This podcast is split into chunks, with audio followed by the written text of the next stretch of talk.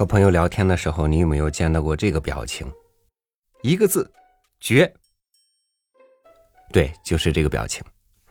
今天呢，这个故事啊也挺绝的，和您分享冯骥才的文章《绝道》。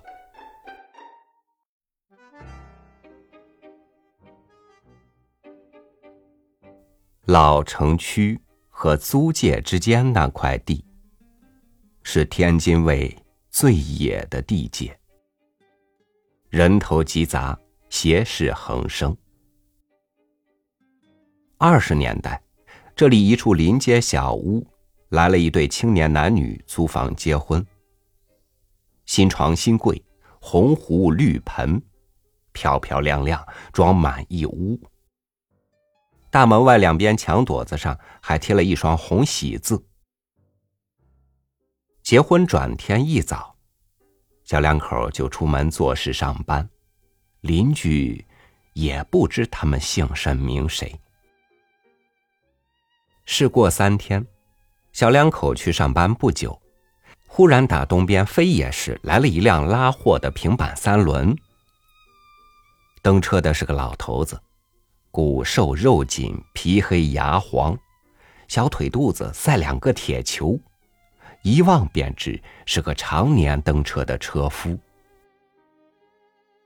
车板上蹲着两个小子，全是十七八岁，手拿木棍、板斧和麻绳。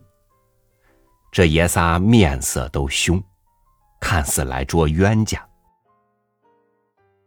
老头子把车直蹬到那新婚小两口的门前，猛一刹车，车上两小子蹦下来，奔到门前一看，扭头对那老头子说：“爹，人不在家，门还锁着呢。”门板上确实挂着一把大洋锁。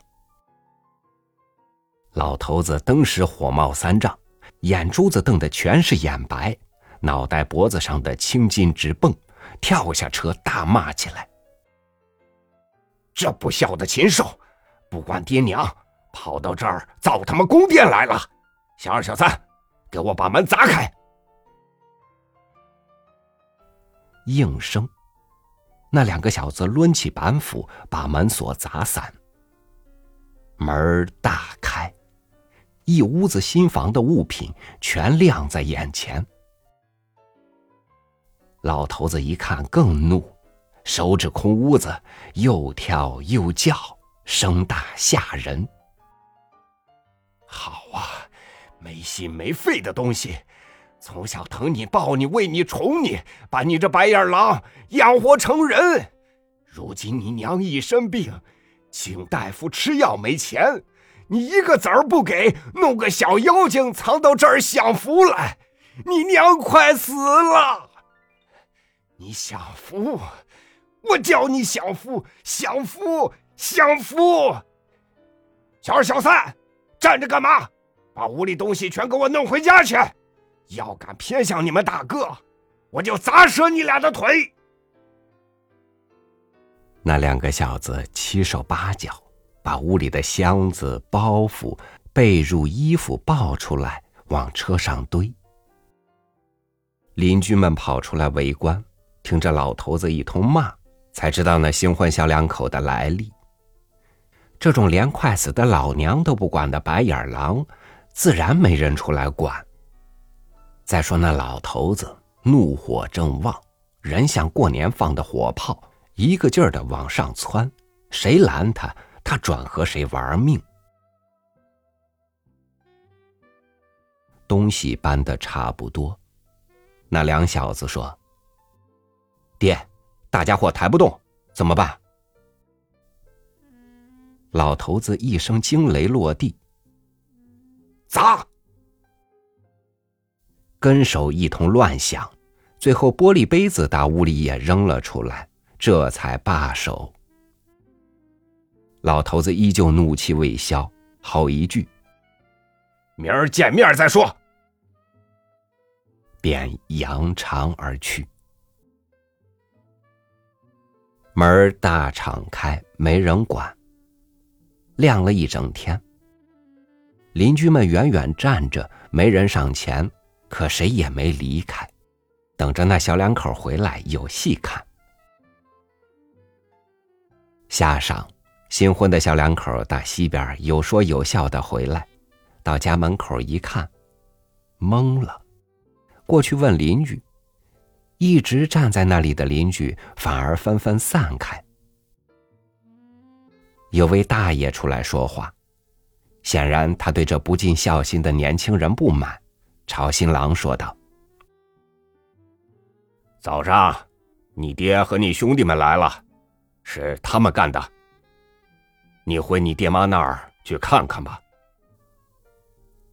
新郎一听，更懵。忽然禁不住大声叫道：“我哪还有爹呀？我三岁时爹就死了，我娘大前年也死了，只一个姐姐嫁到关外去，哪来的兄弟？”妈，大爷一惊，可早上的事真真切切，一时脑筋没转过来，还是说：“那明明是你爹呀。”小两口赶紧去局子报案，但案子往下足足查了十年，也没找到他们那个爹。天津卫的盗案千奇百怪，这一桩却属第一。偷盗的居然做了人家的爹，被盗的损失财物不说，反当了儿子，而且还叫人哑巴吃黄连，有苦说不出来。若是忍不住跟人说了，招不来同情，反叫人取笑，更倒霉。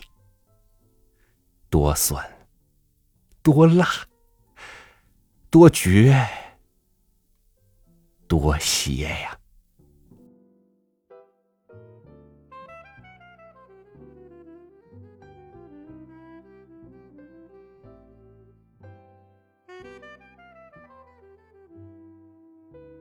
最难看清的就是真相，最惹人同情的是受害者。那些施加伤害的人进行着各样的伪装，招人恨的是，他们不仅在损人，更伤害了人们对于善和真的那份相信。感谢您收听我的分享，我是超宇，祝您晚安，明天见。